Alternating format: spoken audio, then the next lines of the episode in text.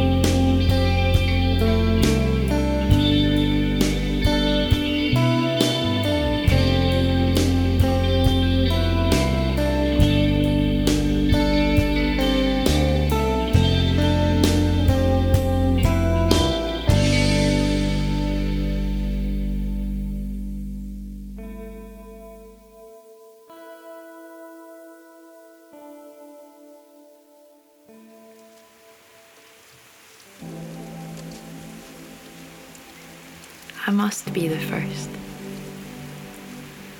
Surely no one has let the cold jig their knees quite happily lined up a ruler against the seam where the sky on a too full stomach tucks itself into the sea. Only I see the water, sugar glazed to stillness, like two taps with a spoon would split its lid in two. The wind that burls me does not feel second hand. It's as true as a first word that repaints the front room it cuts through. Sounds stretch to an echo, so no one remembers how language used to land. The sand is out the packet new, branded with my shoes. Maybe the sun is knackered too, like each of us, wrapped up in our work and ourselves, dreaming of being shelled from our backpacks and swallowed by the beach. Maybe it's a parent too tired to keep playing the lies through their teeth. Because all pain is small change in the cost of wonder. Rising somewhere else while we see it sleep. Returning its light in the nick of time so that not a grain is lost, not a bloat of cloud burst not a wave out of place. I must be the first.